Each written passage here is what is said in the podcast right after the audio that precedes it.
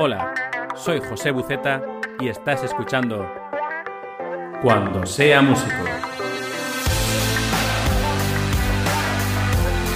Podcast por y para la música.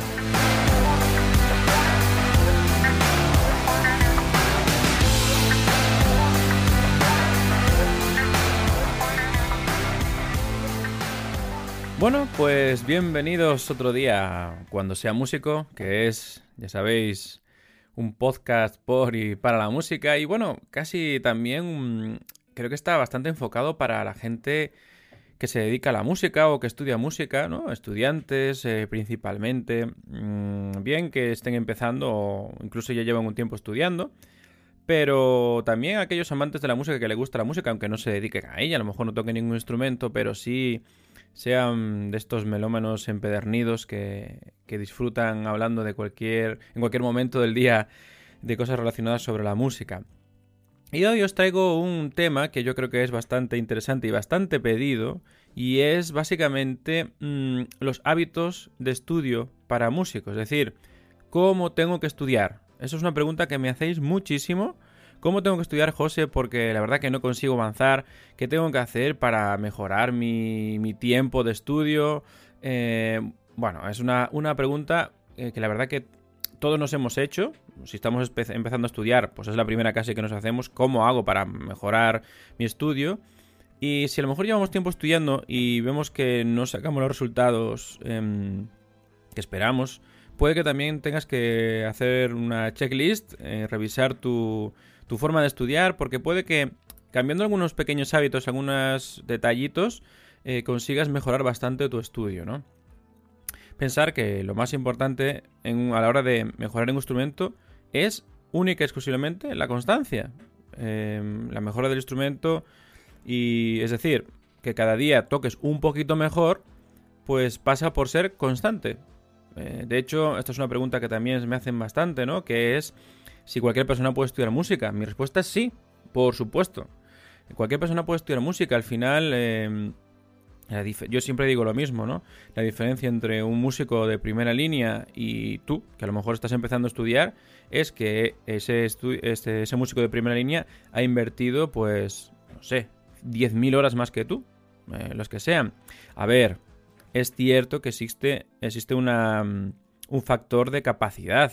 En capacidad no me refiero a que no seas capaz, sino de talento, quizá, mejor decirlo, ¿no? Em, evidentemente, yo si aunque me ponga a entrenar mm, todos los días a correr, pues no voy a ser Usain Bolt. Ni si me pongo a jugar todos los días como al fútbol, no voy a ser eh, Messi. Eh, bueno, eso es, eso es evidente, ¿no? Pero yo estoy seguro que si yo me pongo todos los días a entrenar, no seré Usain Bolt, no ganaré no sé cuántos oros olímpicos, pero sí podría a lo mejor eh, correr de una forma, si no profesional, semi-profesional. Y a lo mejor si yo entreno los días al fútbol y me, esfuerzo, eh, entreno la parte de fuerza, entreno la parte física, entreno la parte técnica, eh, entreno todas esas cosas, conseguiré ser un buen jugador de fútbol, ¿no? Y eso no significa que solo Messi pueda jugar al fútbol.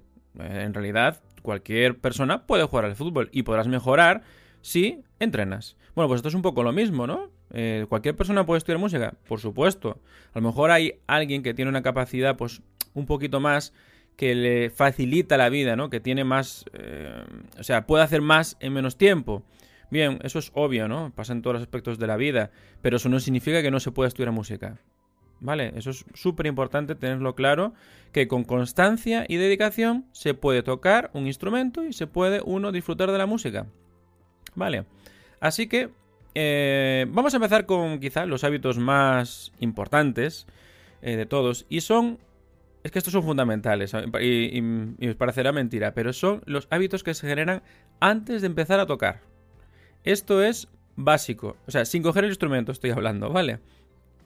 Primero de todo, eh, lo más importante es tener un horario fijo. Un horario fijo de estudio. Si puede ser cada día, es decir, un horario fijo diario. Es decir, por ejemplo, yo voy a estudiar eh, de 5 a 6 todos los días. Pues mira, tú ya tienes tu horario fijo y me parece que es una, elección excelente, ¿no? Por lo menos eh, para empezar, habrá un momento que llevas mucho tiempo ya tocando, pues a lo mejor necesitas pues un, un poco más de tiempo, no lo sé. O a lo mejor con media hora te es suficiente. Lo importante es que tú tengas un horario fijo todos los días. Bien, evidentemente no siempre se puede estudiar a la misma hora, ¿vale? Entonces yo te propongo, la primera opción y la mejor es que tengas tu horario todos los días fijo. Eh, o todos los días de 5 a 6, por ejemplo, ¿no? O por la mañana, pues tengo media hora, bien, y estudias, estás estudiando todos los días media hora. O, pues mira, yo tengo dos horas. Pues genial. Cuanto más tiempo, más tiempo le dediquemos a la música, eh, más rápido avanzaremos. Eso es, está claro, ¿no?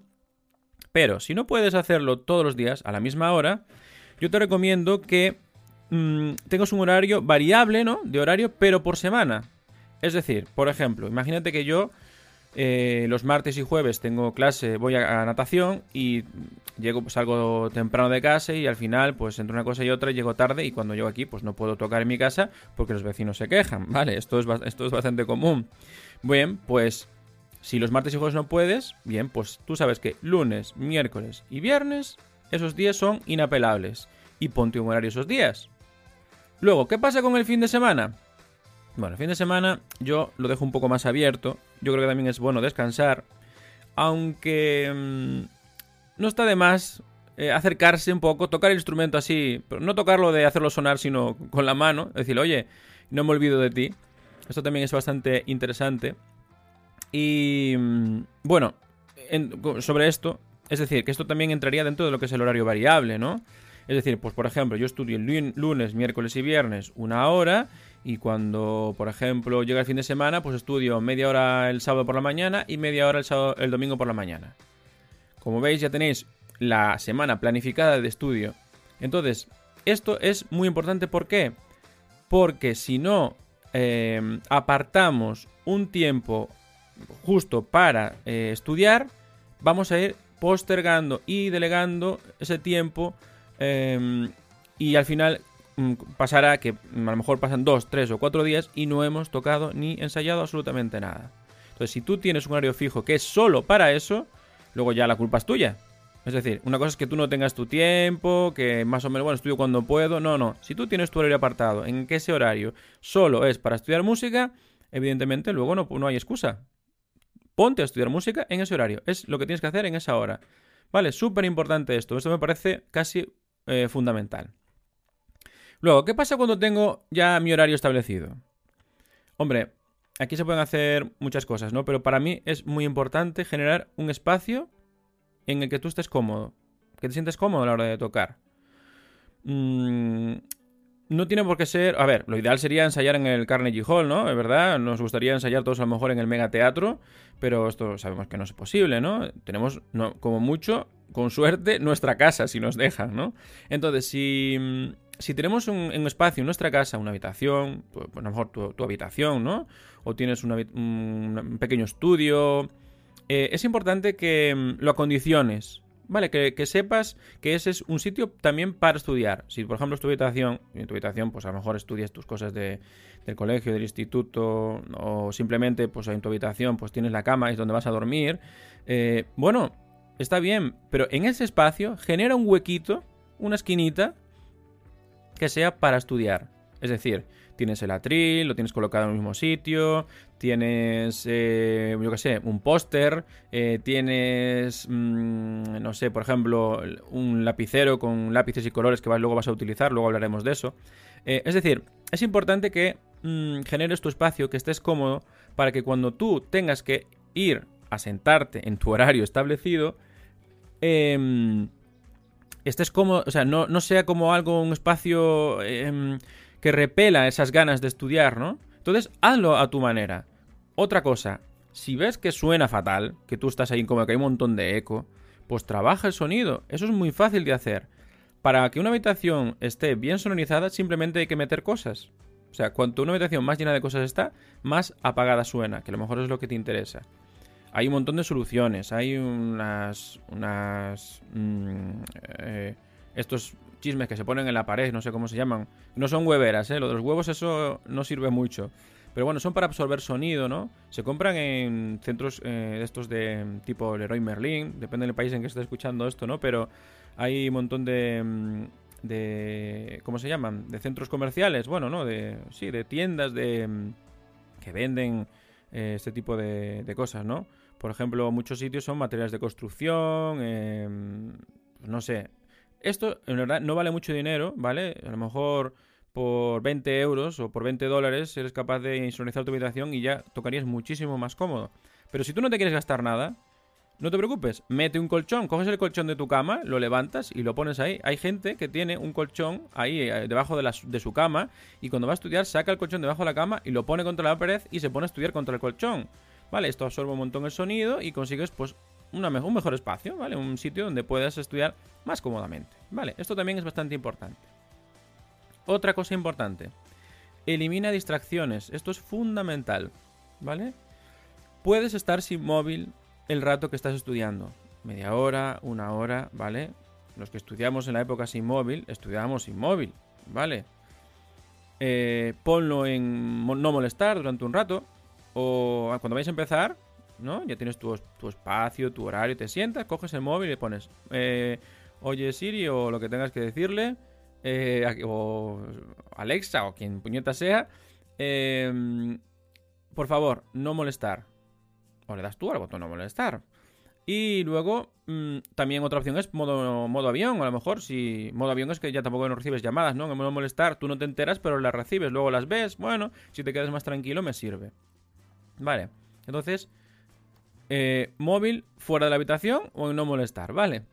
Siguiente, pídele a tu familia que no te moleste. Esto parece una tontería, pero súper importante. Te voy a explicar por qué. Eh, los seres humanos tardamos aproximadamente unos 20 minutos en conseguir la, máxima concentración. Eh, y cuando estamos, llevamos ahí los 20 minutitos estudiando, ¿no? Estamos nosotros a tope. Eh, concentrados en lo que estamos haciendo, focalizados, leyendo la partitura, estudiando la técnica, ¿no? Estamos ahí. Y de repente tocan a la puerta. Mira, que la comida va a estar, vamos a comer dentro de una hora. Vale. Pues tú lo que has perdido es toda tu concentración y ahora volverás a tardar otros 20 minutos en conseguir otra vez tu máxima distracción. O, perdón, tu máxima concentración. Entonces, e intenta que no te molesten. ¿Vale? No, que tu familia evidentemente va a respetar si estás estudiando. Eso es lo primero que hacen los padres, las parejas, cuando alguien está estudiando, bueno, y tú mismo, ¿no? ¿Verdad? Cuando alguien está estudiando no se te ocurrirá molestar. Bueno, pues lo mismo, ¿no? Simplemente, oye, voy a estudiar, eh, avísame, no me, eh, voy a estar una horita ahí concentrado, ¿vale? Avísame dentro de una horita o lo que sea, ¿no? Lo que, tu tiempo que tengas establecido. Porque esto en realidad también... Eh, es importante en el sentido de que viene hilado con lo que estábamos hablando antes, ¿no? Del móvil. Si el móvil está sonando un WhatsApp cada vez, cada cinco minutos, te estás desconcentrando, desconcentrando y nunca consigues eh, tu punto máximo de concentración. Por lo tanto, no estarás rindiendo a toda tu plena capacidad. ¿Vale? Luego, otra cosa que es, también es antes de, de empezar a tocar es, por favor, siéntate bien. O sea, coge una postura que estés cómodo.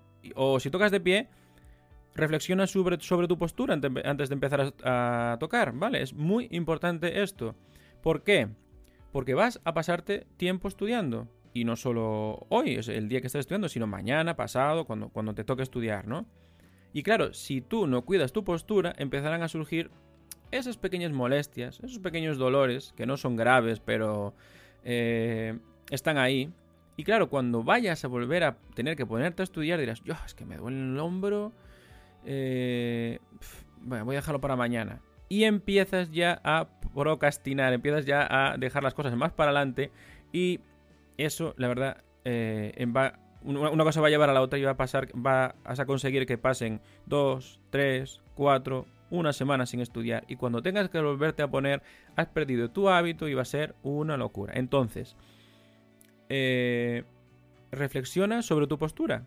Si estás tocando el piano, si estás tocando la guitarra, si tocas sentado, siéntate de una forma cómoda, ¿vale? No te alongues para adelante, no te... Eh, ¿Sabes? A veces parece que tenemos también esta postura de...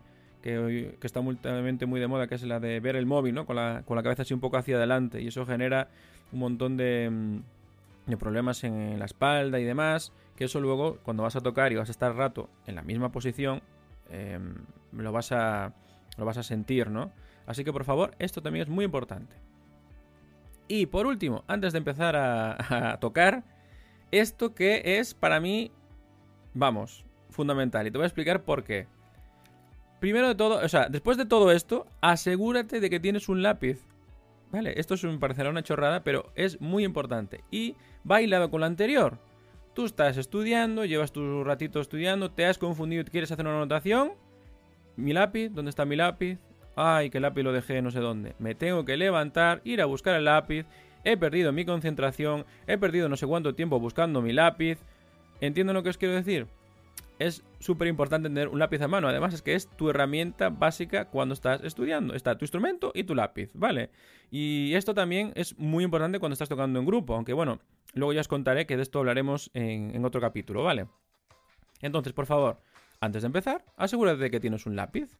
A ver, lo ideal y lógico sería que tú cogieras y tuvieras ya un lapicero con tus lápices, incluso con colores, ¿no? Eh, pero bueno, con un lápiz de momento es suficiente. Pero tus colores, tu. Bueno, en tu espacio de estudio, que lo tengas ahí colocado. Vale, bueno. Y ahora vamos a hábitos importantes que son a la hora de cuando ya sí estás tocando, ¿no? Estás estudiando, ¿no? Bien, primero de todo yo recomiendo siempre que hagas una lectura inicial. Es decir, que tú cojas la obra y la toques de arriba abajo, ¿vale? Entera. Mm, vas a tener un montón de fallos, muy probablemente, pero intenta avanzar, ¿vale? Dice, bueno, si una cosa no sale, incluso sáltatela y sigue para adelante. ¿Para qué? Para un poco para ver la cosa, es decir, para, ver de qué va, ¿no? Mm, como es una visión un poco más aérea, ¿no? Desde arriba. Entonces yo creo que esto es fundamental, hacer una lectura inicial para ver, por ejemplo, dónde están los puntos eh, estos más problemáticos. Bueno, aquí cuida con esto, aquí tengo una cadencia, aquí tengo no sé qué. O sea, un poco mm, desde, arriba, ¿no? Es una visión global de la obra. Porque no es lo mismo escucharla que luego ponértela a tocar. Eso cambia bastante, ¿vale? Entonces, lectura inicial. Luego, después, eh, empiezas a tocar y cuando te encuentres un problema, o cuando te confundas, por favor, y esto es muy complicado hacerle, hacérselo ver a la gente, no vuelvas a empezar. Por favor, no vuelvas a empezar. Si te confundes, paras y resuelves. Paras y resuelves. Porque si tú llegas, empiezas a tocar, todo muy bonito, llegas, te confundes y vuelves a empezar, cuando vuelves a, llegar al sitio, vas a volver a fallar. Donde has fallado, vas a volver a fallar porque no está resuelto. Y ah, vuelvo a fallar, vuelvo a empezar y constantemente estarás fallando en el mismo sitio porque no has resuelto el problema. Entonces, para y resuelve. ¿Y cómo haces eso para cómo haces para resolverlo? Bueno, pues busca una digitación, si tocas un instrumento que, utilices los dedos, eh, o, piensa dónde respirar, por ejemplo, si tocas un instrumento de viento o cantas, coloca un arco, ¿vale? no sé, lo que, que, lo que sea tu instrumento. Lo que tú veas que puedes hacer para solucionar ese problema. ¿Vale? Te paras, resuelves. ¿Cómo resuelves? Pues eh, utilizando todos tus medios que estén a tu alcance, ¿no? Es decir, la parte técnica. Y cuando ya lo tengas más o menos estudiado, ver cómo lo puedes hacer para resolverlo, lo vuelves a tocar, pero solo ese trozo. Y lo tocas despacio, ¿vale? Una cosa es importante tocarlo despacio. ¿Para qué? Para asegurarte de, lo que, de que lo que has escrito, de la propuesta que tienes para resolver ese problema, funciona, porque a veces sobre el papel decimos, no, esto lo hago así, y luego pongo aquí este dedo, y luego respiro aquí, y luego eh, y ya está. Y luego cuando lo vas a tocar, dices, no, no, no, así no me funciona, voy a probar otra cosa. Entonces, hazlo despacio, asegúrate de que funciona lo que has propuesto, tu, eh, eh, lo que has propuesto para resolver el problema, y em, cuando ya lo tienes asimilado y ves que funciona, continúas de una forma natural y normal, ¿vale? Lo puedes repetir para asegurarte de que funcione y tal, pero bueno, yo eh, creo que una vez que lo tienes ya resuelto y sabes cómo va, que, lo que has propuesto funciona, pues continúas, continúas. ¿Te encuentras con otro problema? Lo mismo, no vuelves a empezar, te paras y resuelves. Y así continuamente. Y cuando tienes todos los problemas resueltos, por lo menos eh, te has asegurado de que lo que has propuesto funciona, empiezas desde el principio y ya cuando vayas encontrándote los problemas que tenías antes, ahora ya esos problemas ya no serán tan graves, sino que ya tendrás una propuesta para poder salir adelante. Es muy probable que no te salga, ¿no? Porque evidentemente un problema no se no sale así sobre la marcha, ¿no? Sino que tiene su tiempo de, de asimilación, ¿no? Bueno, pues, pero no pasa nada, por lo menos ya has hecho ese trabajo. Y cuando llegas a ese sitio que te confundes, pues mm, eh, te saldrá un poquito mejor. Fallarás, bueno, lo, te aseguras de que te paras una vez más a ver esto cómo era, sí, sí, vale, me aseguro, vale, y continúo. Y así constantemente, ¿vale? Así con cada fallo y así cada vez que tengas que abordar una partitura, ¿vale? Bien, otra cosa muy importante, esto, a ver, sobre técnicas de estudio, pues esto, en realidad, yo, este capítulo es más, está más pensado para hábitos, ¿no? Este es el hábito de, de quitar el mal hábito que hay, ¿no? Quitar el mal hábito de repetir constantemente desde el principio hasta el final. Entonces te estoy dando una pequeña pauta para quitar eso, ¿no? Para que mejores tu estudio. Esto sería más que para un capítulo de técnicas de estudio. Entonces por eso no me quiero tampoco parar mucho, ¿vale? Aún así, te queda esta pincelada que la puedes utilizar. Pruébala porque funciona. Eh, yo la he aplicado durante muchos, muchos años y, y funciona, ¿vale? Evidentemente, pues esto así dicho es muy bonito, luego hay que ponerse, remangarse, ¿no? Pero cuando me he encontrado, cuando tienes que sacar adelante al final un concierto, una, audición o lo que sea, y ves que llega el día y que no te sale lo que estás haciendo, tienes que buscarte la vida para, para sacar adelante, ¿no? Entonces, mm, eh, lo que haces es pues eh, generar técnicas de estudio, ¿vale? Y esta es una que me ha funcionado siempre muy bien y que, bueno, ahí te la dejo para, para, que, para que la pongas en práctica o, que la pruebes. Bien, durante todo este rato que hemos estado hablando, ¿no? Fíjate que todo el tiempo que has invertido en generar tu tiempo, tu espacio y una buena forma de estudiar. Esto prácticamente para llegar a hacer todo este tema has invertido ya casi, si no media hora, una hora, muy probablemente, ¿no? Ya estás en tu punto máximo de concentración, ¿no? Estás han pasado los 20, 30 minutos, estás súper concentrado y tal. Bien, esa concentración no es eterna, ¿vale? Normalmente la concentración dura alrededor de una hora, 50 minutos, una hora, ¿vale? Cuando ya pasa de la hora, nuestro nivel de concentración empieza a bajar. Por lo tanto, el tiempo que estamos invirtiendo en el estudio empieza a, eh, a no rendir. Ya ese, tiempo ya mm, real de concentración ya, ya no, no rinde, no, no es tan valioso, ¿no? Entonces, es importante también hacer descansos. Tienes que descansar. Eh, porque, por lo que te digo, ¿no? Si estás dos horas sin parar de estudiar, muy probablemente la segunda hora no la estás aprovechando ni al 50%. Y, probablemente al final de las dos horas ya tendrás, estarás hasta el 10%. Para y eh, descansa. ¿Llevas una hora estudiando? Genial, llevas una hora, paro cinco minutos, me levanto, me tomo un té, me hago un café, eh, no sé. Mm, procura no poner, no coger mucho el móvil, porque eso no son cinco minutos, ya sabemos cómo funciona el tema. Eh, si estás dentro de tu horario de estudio manténlo solo para estudiar, eh, es decir, cuenta el tiempo de descanso como parte de tu estudio, porque al final es así, ¿no?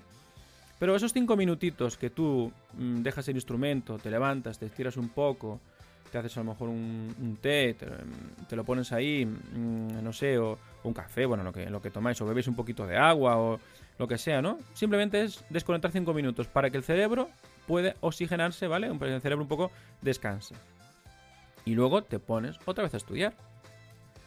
Tardarás otra vez otros 15-20 minutos, a lo mejor ahora te cuesta un poco menos concentrarte porque ya vienes con la inercia de antes, pero no es lo mismo que tú estés una hora y luego tardes en concentrarte 5, 15, 15 minutillos y en una hora y cuarto estás aprovechando la hora y cuarto o la hora y 10 minutos entera. Sin embargo, si estás estudiando dos horas vas, vas a perder la segunda hora prácticamente de tiempo sin concentración, ¿vale? Al final no rinde. Tú sacas cuentas y no, no rinde. Rinde más parar y volver a empezar, ¿vale? Esto es una cosa... A ver, esto no lo digo yo, ¿vale? Esto hay estudios de psicológicos de concentración que son así, ¿no? Les sonará los pomodoros, por ejemplo, que son esos espacios de trabajo que duran, creo que son 50 minutos o 55 y 5 minutos 10 de descanso y otros 50 y 10 y algo así, ¿no? Hay un montón de técnicas de estudio, pero esta mm, a mí me ha funcionado, yo sé que funciona, ¿vale? Y así conseguirás estudiar durante más tiempo, más concentrado, ¿vale? Y luego tenemos también eh, otros tipos de hábitos eh, bastante interesantes que no son propiamente eh, del estudio, pero yo creo que también mm, ayudarán muchísimo a que rinda más el estudio. Y es, por ejemplo, el análisis de la obra. A ver, no os pido que me hagáis un análisis aquí profundo de la obra, no. eso sería interesante si en realidad pues fueras a hacer una interpretación como solista o no que le fueras a dar mm, que, o sea, que tienes un concierto importante, ¿no? Y tú quieres hacer y dar lo mejor de ti. A ver, esto es lo ideal siempre, ¿no? Pero yo sé que a lo mejor tú estás practicando un estudio, ¿vale? Y ese estudio, pues yo qué sé, tampoco te vas a parar mucho en, él, porque al final es un, eh, es un simplemente un ejercicio técnico, ¿no? Pero si tienes una obra interesante que tú quieras eh, interpretar y darle profundidad, te aconsejo que hagas un análisis. ¿Pero de qué? Primero de todo, el compositor. ¿Quién ha escrito la obra? Eh, ¿Por qué ha escrito la obra? Mm, bueno, o ese compositor, ¿de qué época es? ¿Cuántos años tenía cuando la compuso? ¿Por qué la compuso? Eh, qué motivaciones, o sea, por qué, sus motivaciones. Mm, Súper importante eh, ver el compositor, porque el compositor da muchísimas pistas de cómo es la música que él hace y luego mejorará mucho la interpretación. Luego la obra en sí, es decir, esa obra, a qué estilo pertenece, eh, qué forma tiene, por ejemplo, si es una sonata, si es un nocturno, si lo que sea, porque la, forma también nos ayuda mucho a articular la música porque nos hará buscar puntos climáticos, eh, marcar sus cadencias, es decir, los puntos de reposo, por lo tanto respiraremos y la música tendrá eh, un fraseo mucho más mm, acorde, ¿no? Es decir, mucho más sesudo. Es decir, mm, sácale las tripas un poco a la obra, ¿vale? y verás como increíblemente tu pensamiento sobre ella va a mejorar muchísimo y tu interpretación mejorará exponencialmente. Eh, y esto es una cosa que yo eh, hace poco, no, no, yo no lo hacía cuando era chaval, yo no, no analizaba las obras. Eh, bueno, ni muchísimo menos en un análisis armónico ni nada de eso. Esto lo hice mucho más mayor, ¿no? Pero sí cuando empecé a dirigir, mi maestro me inculcó mucho este tema de analizar la obra antes de ir al ensayo, ¿no? Es decir, tener una idea clara de, por qué esa obra está en el mundo, por qué el compositor decidió escribirla, ¿no? Y está claro que hubo un antes y un después a la hora de entender la música para mí, en el sentido de que eh, ya no veía eh, solo la partitura de notas blancas y negras, sino que veía más allá, veía la razón de ser de esa partitura.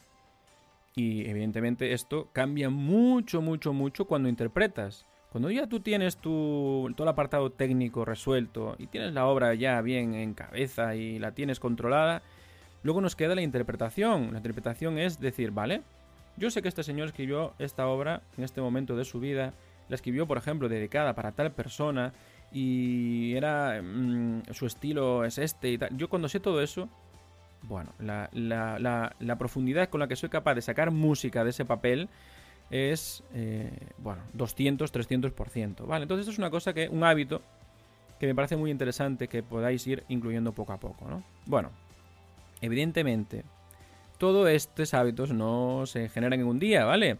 Em, probablemente sean años, tengo que serte sincero, ¿no? Pero sí es cierto que puedes ir introduciendo poquito a poco y de uno en uno. Por ejemplo, lo más importante, colócate el horario, ¿vale? Esto es la base de todo. Empieza por ese. Cuando ya tengas tu horario más o bien ahí asentado, ¿no? Que ya nadie te mueva tu horario de estudio, pues ya puedas ir incluyendo otras cosas, como por ejemplo, eh, no sé, pues eh, leer la partitura de arriba abajo, siempre antes de empezar. Mira, eso es un hábito que puedes incluir fácilmente, ¿no? No te pongas como un loco ahí a, venga, toco 40 veces, 40 veces, ¿no? Una lectura así de arriba. Eso lo puedes hacer fácilmente, lo puedes incluir. Y bueno, esto es, es lo, que, lo que os comentaba, ¿no? Un poquito ir introduciendo eh, los hábitos de uno en uno y, poco a poco.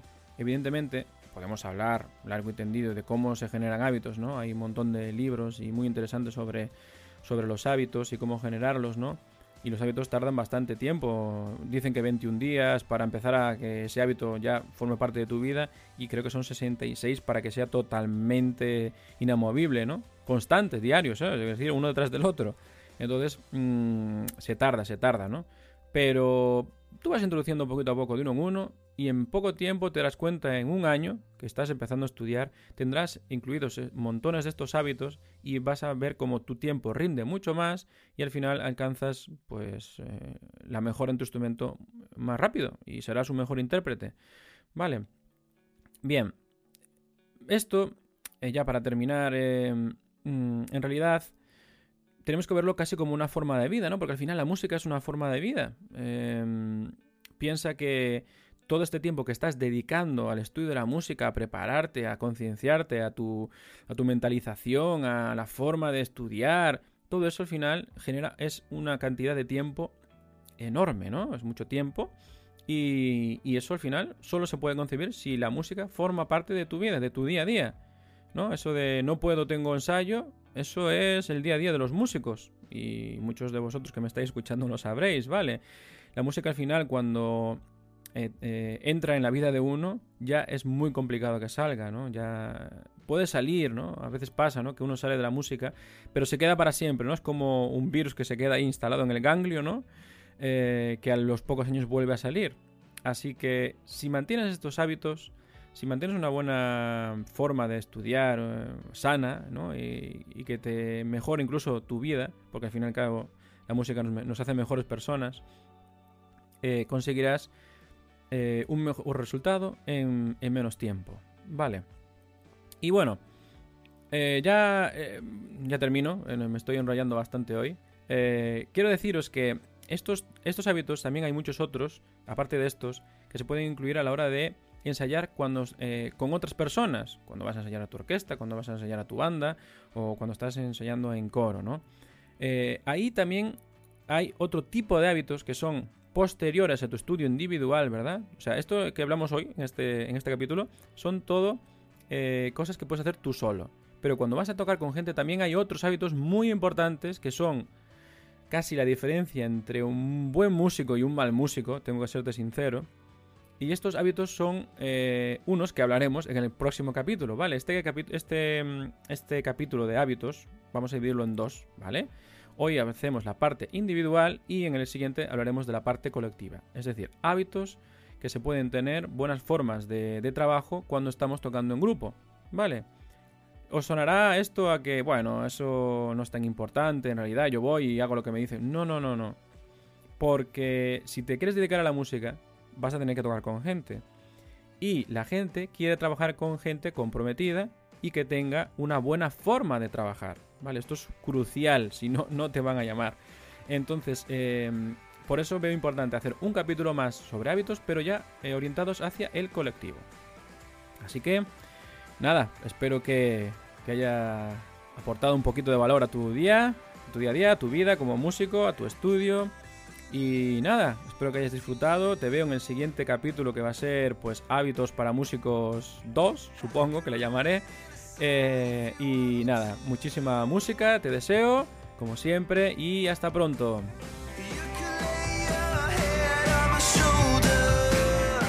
Cuando sea músico. Podcast por y para la música.